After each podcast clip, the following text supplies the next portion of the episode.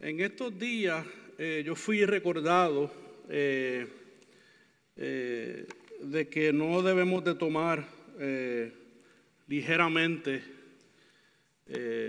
estar en el púlpito, no tomar ligeramente cada vez que se nos da una oportunidad para predicar la palabra del Señor. Pudiera ser algo que uno, por la posición en la que uno se encuentra, dar por sentado. Puede ser que uno se acostumbre, pero mi oración al Señor es, Señor, no me acostumbres nunca. Y que siempre pueda subir con el temor y la reverencia que la palabra del Señor se merece y en consecuencia los que están escuchando.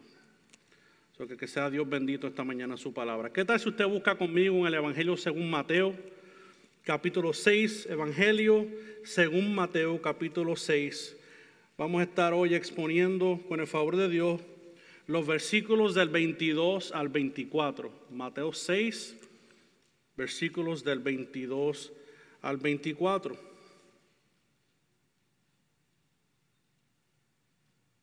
Cuando lo tenga por ahí puede decir amén.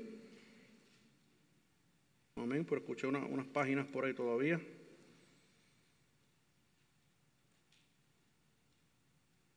Empezamos la lectura de la poderosa palabra del Señor. Y aprovecho para decirle que si tiene su teléfono encendido, pues pueda ponerlo en, en silencio, por favor. La palabra del Señor dice de la siguiente manera, la lámpara del cuerpo es el ojo. Por eso, si tu ojo está sano, todo tu cuerpo estará lleno de luz. Pero si tu ojo está malo, todo tu cuerpo estará lleno de oscuridad. Así que si la luz que hay en ti es oscuridad, cuán grande será la oscuridad. Nadie puede servir a dos señores, porque o aborrecerá a uno y amará al otro, o se apegará a uno y despreciará el otro. No podéis servir a Dios y a las riquezas. Esa es la palabra del Señor. El profesor y filósofo Clive Hamilton dijo en una ocasión, la gente compra cosas que no necesitan con dinero que no tienen para impresionar a la gente que no le agrada. ¿Cuánta verdad hay en esta declaración? Estoy seguro que muchos de nosotros hemos encontrado deseando las cosas incorrectas con el dinero que no tenemos, con la intención de aparentar o desear algo que pensamos que nos dará identidad. No, es que si yo hago tal cosa o si yo compro tal cosa, pues yo voy a ser cool, voy a estar trending y la gente me va a querer. Porque estoy, tú sabes, con lo que está al día. Pues déjeme decirle que nos hemos engañado a nosotros mismos porque nuestros corazones, cuando piensan así, tienen las motivaciones incorrectas. Y como medio de resumen, la semana pasada el pastor Félix no- nos trajo un sermón de San Valentín. Pero no tenía que ver nada ni con Valentín, no tenía nada que ver con romance, tenía que ver todo con amor. Sí, amor total y un corazón inclinado para adorar a Dios de la manera que la palabra nos enseña. El pastor Félix también nos exhortó por el texto que es imposible tener nuestra atención dividida. Es decir, ¿cómo es posible que tú ames a tu esposo, a tu esposa, cuando amas a otra persona? Tu atención estará dividida. Y con esto me refiero a infidelidad. Porque por implicación seremos negligentes con uno. Asimismo, es imposible que exista un evangelio llamado de la prosperidad, porque dicho mensaje apunta más al énfasis del tesoro de al que da el tesoro. Contra, es contra lo que la palabra dice, es imposible. Y en esta mañana, nuestro texto en Mateo 6, 22 al 24, nuestro Señor Jesucristo no crea que se va para otro rumbo, no se crea que Él ha cambiado de tema. Podrán haber unos elementos distintos, pero Él sigue tocando el tema del corazón. Hermanos, Cristo está interesado en tu corazón.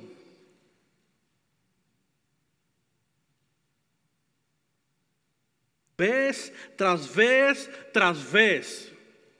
Hablando de los religiosos, hablando de aquellos que hacen grandes cosas a los humanos, pero sus corazones están totalmente alejados de Dios. Por lo tanto, vamos a ver nuestra primera sección, lo he dividido los versículos 22 y 23, he titulado esa sección Luz y Oscuridad, y la segunda porción, el versículo 24, 24 donde Jesús habla de dos señores. Porque entonces voy a luz y oscuridad encontrado en los versículos 22 y 23. Ha sido de costumbre en lo que yo tengo de memoria usar este pasaje en particular del versículo 22 y 23 para decir que debemos de tener cuidado con las cosas que vemos, porque según las cosas que vemos, pues esas cosas dañarán nuestro corazón. Y que según sean las cosas que vemos, seremos o más santos o más pecadores. Yo creo que dicha interpretación de este pasaje es muy buena, es muy bien intencionada. Obviamente que debemos de proteger nuestros ojos en ver cosas ilícitas o ver cosas que solamente alimenten nuestra carne, nuestra carne. Pero eso sería un buen sermón para otra ocasión y posiblemente para otro pasaje bíblico. Es a mi entender entonces que no es exactamente esto a lo que Jesús se refiere en su sermón del monte. Aquí tenemos que ver la metáfora del ojo que usa Jesús como una continuación de la enseñanza que Jesús hace sobre el corazón. Y obviamente, ¿verdad? Eh, eh, quizás voy a ser un poquito técnico, pero eh, como modo de aclaración, cuando hablamos de corazón, no estamos hablando del órgano del cuerpo, sino de las intenciones con las que hacemos las cosas, ya que el corazón revela verdaderamente cuál es mi intención o mi motivación detrás de lo que hago. De hecho, Jesús nos dice en Mateo 15, 11, un pasaje que el pastor Félix comenzó leyendo en esta mañana. No es lo que entra en la boca lo que contamina al hombre, sino lo que sale, eso es lo que contamina al hombre. Por lo tanto, esto es totalmente conónsono con la enseñanza de Jesús, donde le está mostrando a su audiencia en el monte y por implicación a nosotros que sus acciones, hermano, hermana y amigo, no son los que dañan el corazón. O que tus acciones te mantienen en la luz o en la oscuridad. Con calma. Con calma, que voy llegando. Jesús lo que está diciendo en esencia es que lo que está dentro de ti dentro de mí es lo que afecta a mi cuerpo. No es lo que yo hago. Ya que el ojo en esta metáfora que hace Jesucristo parece ser un sinónimo del corazón. Y voy a explicar esto un poquito más. Porque el ojo es la lámpara que está transmitiendo o mostrando los actos que cada persona comete. En otras palabras, el ojo es la ventana que muestra las actitudes de una persona que revela que está o en la luz o está en la oscuridad. Agustín de Hipona, un patriarca de la iglesia, lo dice de la siguiente manera. Por tanto, en este pasaje debemos entender el ojo como la intención con la que realizamos todas nuestras acciones. Si esta intención es pura y recta y dirige su mirada hacia donde debe dirigirse, entonces infaliblemente todas nuestras obras son buenas obras, porque se realizan de acuerdo con esa intención. Porque yo no estoy aquí hablando en contra de las acciones que nosotros cometemos. Dios me libre de hacer tal aberración. No es eso a lo que estamos refiriéndonos. No estamos minimizando nuestras acciones. Pero es posible que por un entendimiento distorsionado de la gracia podamos entender que nuestras acciones no importen mucho porque ya Cristo cumplió con los requisitos de la ley. Y este entendimiento de la gracia es falso y es de ser rechazado. También yo he escuchado que hay personas que pueden, o he escuchado que hay personas que pueden mantenerse en un estado pecaminoso siendo creyentes, que lo que pasa es que esas personas no fueron discipuladas y pues no hubo quien los guiara, quien los dirigiera en la palabra. Pero hermano y amigo que está aquí, esto es un error gravísimo.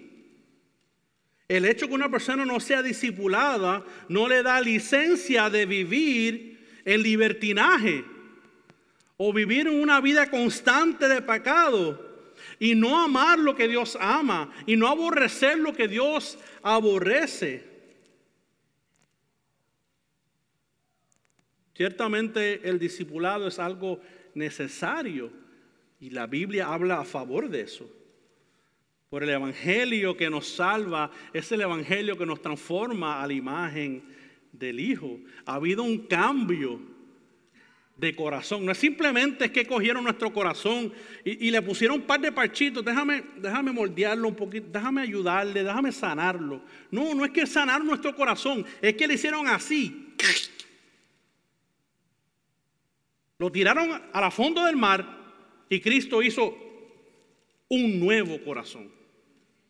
Muy distinto a ponerle un parcho al problema. Cristo no vino a ponerle un parcho al problema. Cristo vino a erradicar totalmente nuestro problema. Por lo cual, habiendo dicho esto, es a mi parecer que en el cristianismo moderno no solo tenemos legalistas parecidos a los del tiempo de Jesús, pero también aquellos que son libertinos o llamados antinomianos, que significa antiley, que se oponen a todo lo que tiene que ver con la ley de Dios. Ambos son extremos y ambos deben de ser rechazados. Ambos están en peligro. Por lo tanto, este sermón de nuestro Señor Jesucristo es como una bomba de tiempo para, para ambos pensamientos. Porque Él está diciendo es que el ojo revela la actitud que está dentro del corazón. Entonces, Él no está juzgando tanto la actitud, sino que la consecuencia de lo que hay dentro de mí se va a reflejar de esa manera. Se va a reflejar en buenas obras o en obras que no son muy buenas.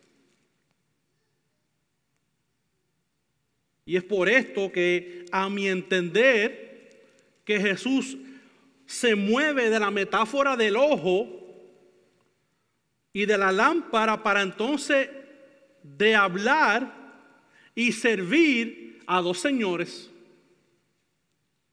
Es posible que a simple vista no entendamos qué tiene que ver todo esto con el servir a dos señores, pero déjeme decirle que es totalmente congruente lo que Jesucristo nos quiere enseñar. Lo que pasa es que Jesús ha venido hablando de los tesoros. Pastor Félix nos predicó sobre los tesoros. y la actitud del corazón y el ojo como ese reflejo de lo que está dentro del hombre. En consecuencia, podemos entonces ver que una persona que no tiene la inclinación de servir a Dios, que solo, solo busca obtener y deleitarse en tesoros terrenales, servirá, será siervo de las riquezas.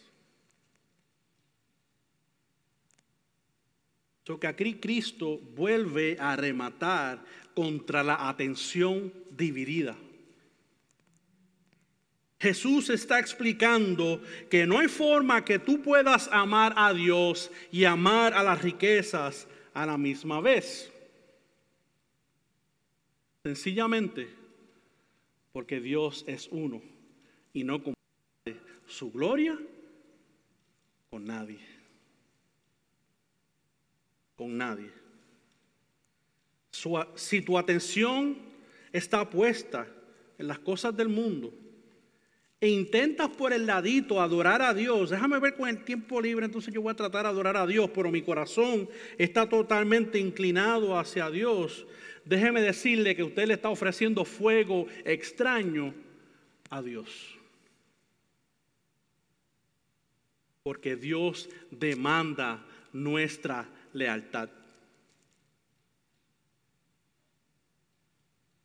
Y es en esa actitud de adorar las riquezas que demostrará que lo que está dentro de nosotros es oscuridad. Como Cristo dijo, entonces grande es esa oscuridad.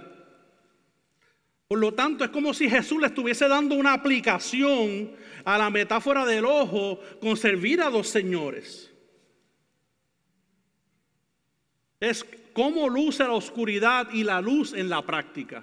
Y Él está dando una forma práctica de esa metáfora.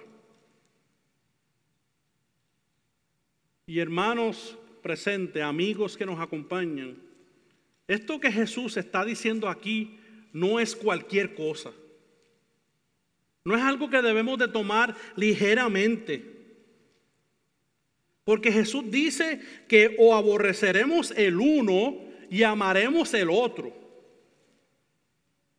Si tu atención está dividida, si nuestra atención está dividida, si vivimos constantemente amando las cosas de este mundo, y eso puede ser el nombre que usted quiera aplicarle, usted aplíquelo, lo que le caiga. Si esa es nuestra intención, si eso es lo que estamos haciendo, Jesús le está diciendo en pocas palabras, tú me aborreces. ¿Cómo se atreve? Bueno, tiré piedras después porque es Jesucristo el que está diciendo eso. Dice, o aborrecerás el uno o aborrecerás el otro. ¿De quién él está hablando? Si no es de Dios. Jesús está diciendo, si esa es tu actitud, me aborreces. Ay, pastor, es que, es que el trabajo es todo para mí, es que mi casa es todo para mí, es que mis hijos, eh, el dinero es todo para mí. Es que mis vacaciones son todo para mí, pastor. Lo que yo tengo que ha sido tan sacrificado obtenerlo es todo para mí. Pues déjeme decirle que si es así, Usted sí tiene un Dios, pero su nombre no es Jesús. Usted tiene un Dios y su nombre no se llama Jesucristo de Nazaret. Grudem y Schreiner dicen lo siguiente. El dinero o las riquezas son una personificación en paralelo con Dios, indicando la manera en que las riquezas pueden frecuentemente tomar un lugar de idolatría en nuestras vidas. ¿Y qué significa esto de personificación? Déjeme aclararlo en la siguiente frase. Esta palabra para riquezas es traducida en inglés como money. Cuando usted va a este pasaje en inglés dice money, dice dinero. En, algunas versiones pasadas, más antiguas, la palabra para, que se usaba ahí para riquezas o dinero era la palabra mamón. Un comentarista menciona que esta palabra es una transliteración de una palabra aramea. Déjame explicarle lo que es transliteración. Es que no hay una palabra equivalente exactamente igual, por eso es que no es una traducción, sino es que hace un equivalente porque no existe la palabra. Entonces es una transliteración de una palabra aramea al griego. Y en algunas versiones de la Biblia, y sobre todo en el griego, no se tradujo como dinero esta palabra exactamente. Porque posiblemente el evangelista Mateo quería transmitir esa idea antigua de un encuentro con Yahweh o Yahvé y los falsos ídolos de Israel. Era como si, como si fuera una guerra y hay un contrincante contra, contra Dios, contra Yahweh.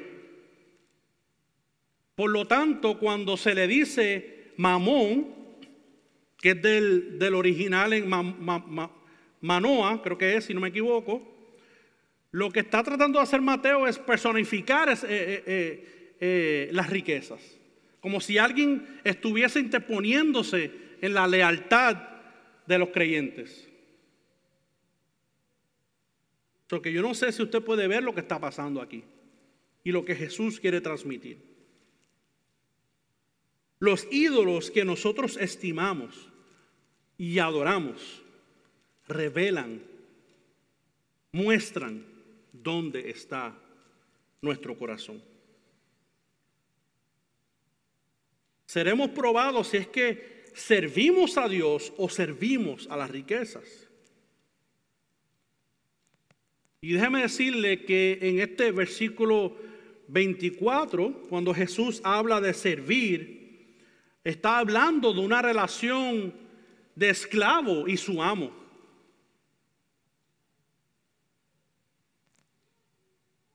Podemos ser esclavos de las riquezas, hacer tesoros en la tierra, gastar nuestras energías, usar nuestros recursos para alimentar nuestro orgullo, nuestro ego.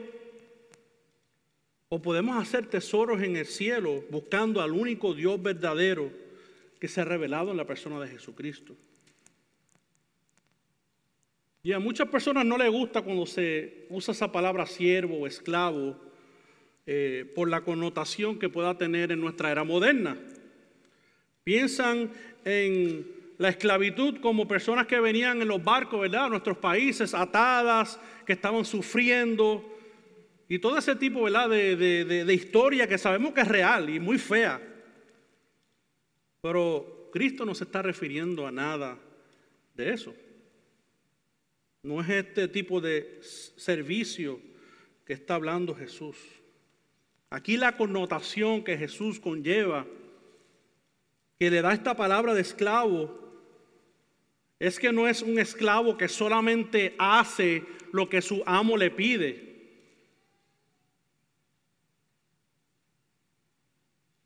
sino que este esclavo hace por voluntad propia lo que quiere hacer porque es la inclinación de su corazón.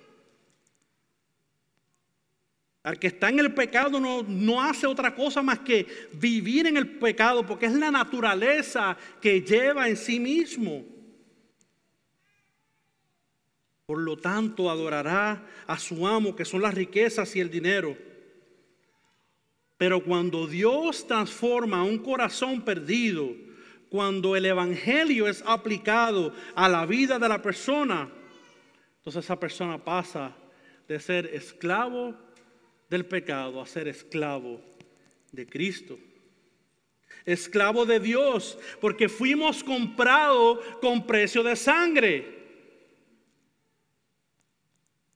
Sí, yo estoy sentado a la diestra del Padre. Sí, yo estoy reinando con Cristo. Pero no es que yo tenga una corona aquí en la tierra. Porque esos pasajes se sacan de proporción para decir que estamos elevados y nosotros, ay, servimos juntamente con Dios. Sí, pero también como te dijo que sirve juntamente con Dios, también eres un esclavo de Él. Entonces, de vez en cuando necesario ir no solamente a los, a los, textos que nos dicen que somos reyes y sacerdotes, sino de vez en cuando humillarnos delante de Dios decir, oh Señor, tú me has puesto ahí, tú me has puesto en esa posición por los méritos de Cristo y no por los míos.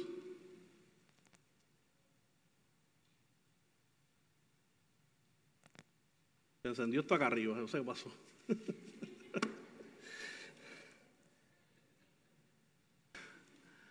es, que, es que yo escucho cosas que yo me quedo, Señor, ¿de dónde es que la gente eh, se elevan sus pensamientos a un, lugar eh, que Dios nunca intencionó que, que fueran? Hermanos, este tipo de esclavitud de la que yo le estoy hablando y que yo creo que Cristo está tratando de transmitir es una servidumbre en amor. Proviene de un corazón regenerado, un corazón transformado para adorar a Dios completamente. No es un amor coercivo, no es que Dios te está forzando que tú tienes que adorarme, es que el cambio, ¿se acuerda la ilustración que él hizo del corazón? es que nuestra naturaleza ha sido transformada. Y es que queremos, queremos, sí, queremos ser esclavos de Cristo. Yo prefiero ser esclavo de Cristo que ser esclavo del pecado. Una persona que obedece el sermón del monte y busca agradar a Dios con un corazón recto, aunque falle, Dios le ayudará. Dios le sostendrá aunque usted peque y aunque usted falle, Dios le sostendrá porque bienaventurados son los que lloran. Eso lo vimos todas esas semanas, esos meses atrás. Bienaventurados son los que lloran. ¿Quiénes son los que lloran? Los que se arrepienten por su pecado. Esos son los bienaventurados. Usted ve como todo, todo este sermón de, de, de Jesús es por donde, por donde quiero que usted lo vea es aplicable. Vuelve a repetir de otra manera lo mismo que Él quiere que sepamos. Entonces, como creyentes necesitamos entender que la evidencia de un corazón inclinado a buscar a Dios, un ojo que refleja a Dios, es que Él tenga la preeminencia en todo es que Él se lleve la gloria en todos los aspectos de nuestras vidas. Dios no quiere su atención, querido hermano y hermana y amigo, solamente los miércoles y los domingos. Dios quiere tu atención completa, toda la semana, todos los días. Si tu, tu atención a Dios es solo miércoles, es solo domingo. Como dije anteriormente, a alguien estás adorando. Estás ofreciendo fuego extraño. Porque nuestra, nuestro tiempo de adoración, aunque es cierto que el domingo es un día especial, aunque es cierto que el día donde eh, los santos vienen a adorar al Señor es aquí, nuestra actitud debe ser una de adoración todos los días de nuestra vida.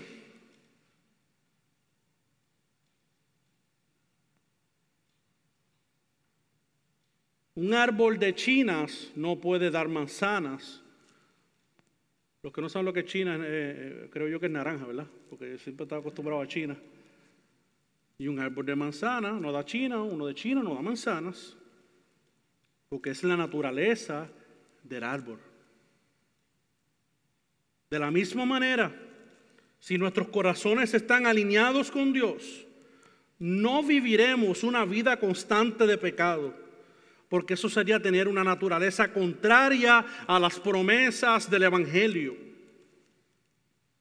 Si tus deseos, si tus anhelos son otra cosa que no sea Dios, quiero decirte que estás en terreno peligroso. No porque no crean la seguridad de la salvación. Claro que la creo. Nuestra salvación es eterna. En esta iglesia creemos en la seguridad de la salvación. Eso téngalo por seguro.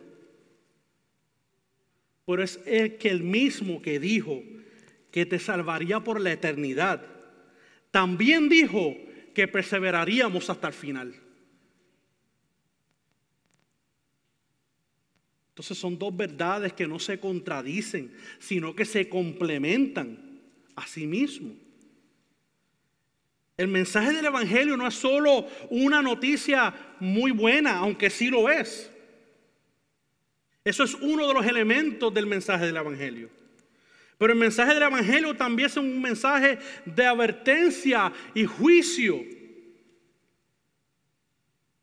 Todo el que automáticamente rechaza ese mensaje está diciéndole a Dios, yo no te quiero, mi voluntad no va caminando hacia ti, yo quiero darte la espalda, por ende, automáticamente el mismo evangelio de buenas noticias se convierte en el evangelio de las malas noticias. Automáticamente. ¿Qué fue lo que dijo Jesús en el evangelio de Juan 14? 15,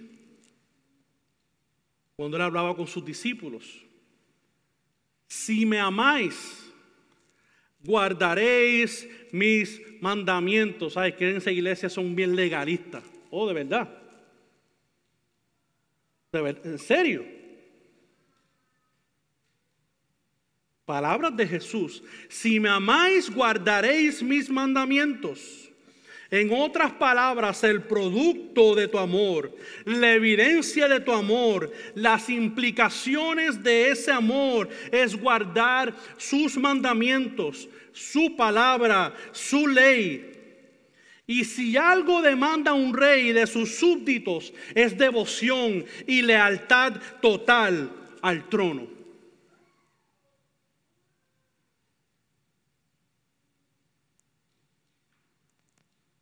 Querido hermano, querido amigo, ¿estás rindiendo devoción y lealtad a Dios?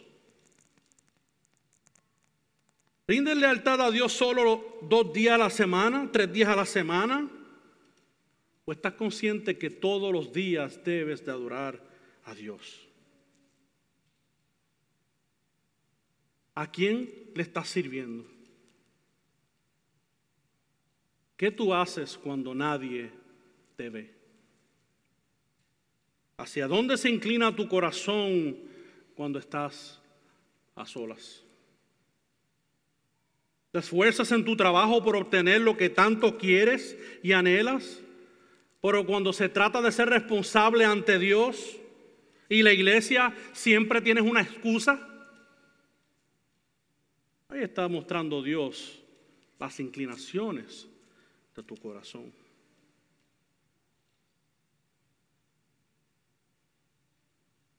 ¿Hacia dónde está inclinado tu corazón? Hermano, hermana, amigo y amiga.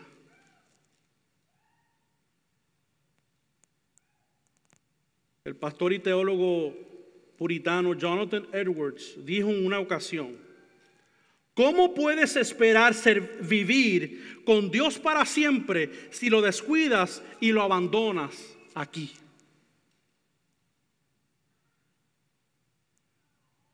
Lo leo otra vez. Por si, no, por si no lo escuchó y usted no lo puede ver, yo se lo voy a leer otra vez. ¿Cómo puedes esperar vivir con Dios para siempre si lo descuidas y lo abandonas aquí? Queridos hermanos, aquellos que hemos sido salvados por su gracia, nuestra vida eterna no comienza en el cielo. Nuestra vida eterna comienza aquí. Pero también quiero decirte que si reconoces que no has estado dándole la supremacía a Dios, si no le has estado dando la prioridad a Dios, que tus inclinaciones han sido incorrectas, te puedes arrepentir. Puedes arrepentirte. Puedes venir a Él. Él escucha tus oraciones, ¿lo sabías? Él puede restaurar tu vida, ¿lo sabías? Santiago capítulo 4, versículo 8 dice, acérquense a Dios y Él se acercará a ustedes. Limpien sus manos, pecadores, y ustedes de doble ánimo, purifiquen sus corazones. Sí, purifiquen sus corazones. Esto me remonta hace dos semanas cuando el pastor Jesús predicó sobre que nos decía, hay cosas que solamente Dios va a hacer. Pero hay cosas que solamente nosotros podemos hacer, porque así es que le ha placido a Dios. Y la purificación, la santificación de nuestras almas a Dios le ha placido que, haya sido por soberanía de Dios y mediante la búsqueda de nuestras disciplinas, mediante la búsqueda del rostro de Dios, apartándonos, desechando el pecado.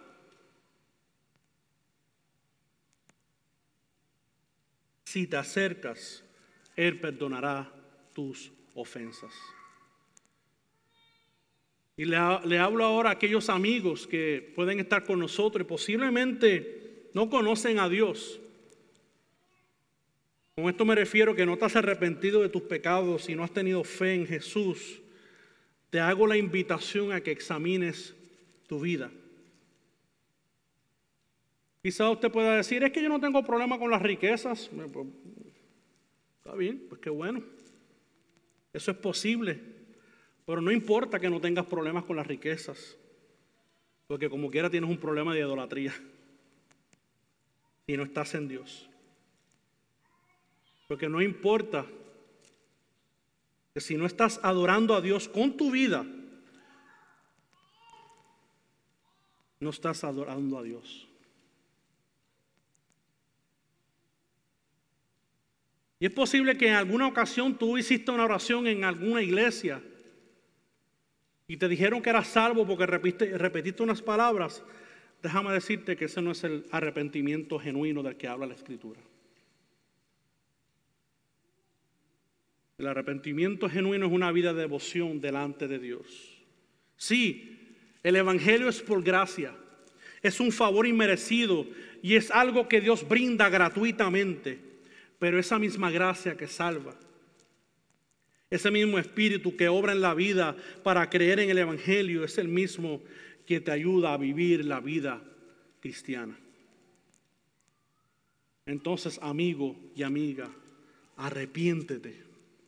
Pon tu fe en Cristo para el perdón de tus pecados y comienza a vivir en una vida nueva. Pues cuando Él hace una, transformación en tu vida, Él te hace una nueva criatura. ¿Qué tal si oramos? Padre amado, te doy las gracias. Porque, ¿cómo es que este sermón, predicado más de dos mil años atrás, tiene una aplicación tan relevante para nuestras vidas? No realmente tu sabiduría es infinita. Realmente sabemos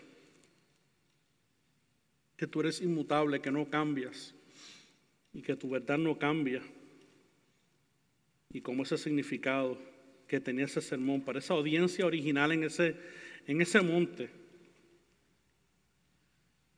es como si básicamente nosotros estuviésemos escuchándote, Señor, en ese monte. Ayúdanos por tu gracia a vivir cada día a tu misma imagen. Y gracias Dios y Cristo porque enviaste al Espíritu, al Espíritu que nos ayuda, que nos convence de pecado, que nos restaura cuando hemos estado lejos del camino el que nos apunta hacia nuestro Salvador. Gracias Espíritu Santo. Gracias porque sin ti no podemos. Ayúdanos a todos en esta mañana, Señor, a vivir de acuerdo a tu palabra. Sí, como como he escuchado en ocasiones anteriores, la salvación no nos costará nada, pero la vida cristiana nos costará todo. Que seamos leales a ti, Señor. En tu nombre Jesús oramos. Amén.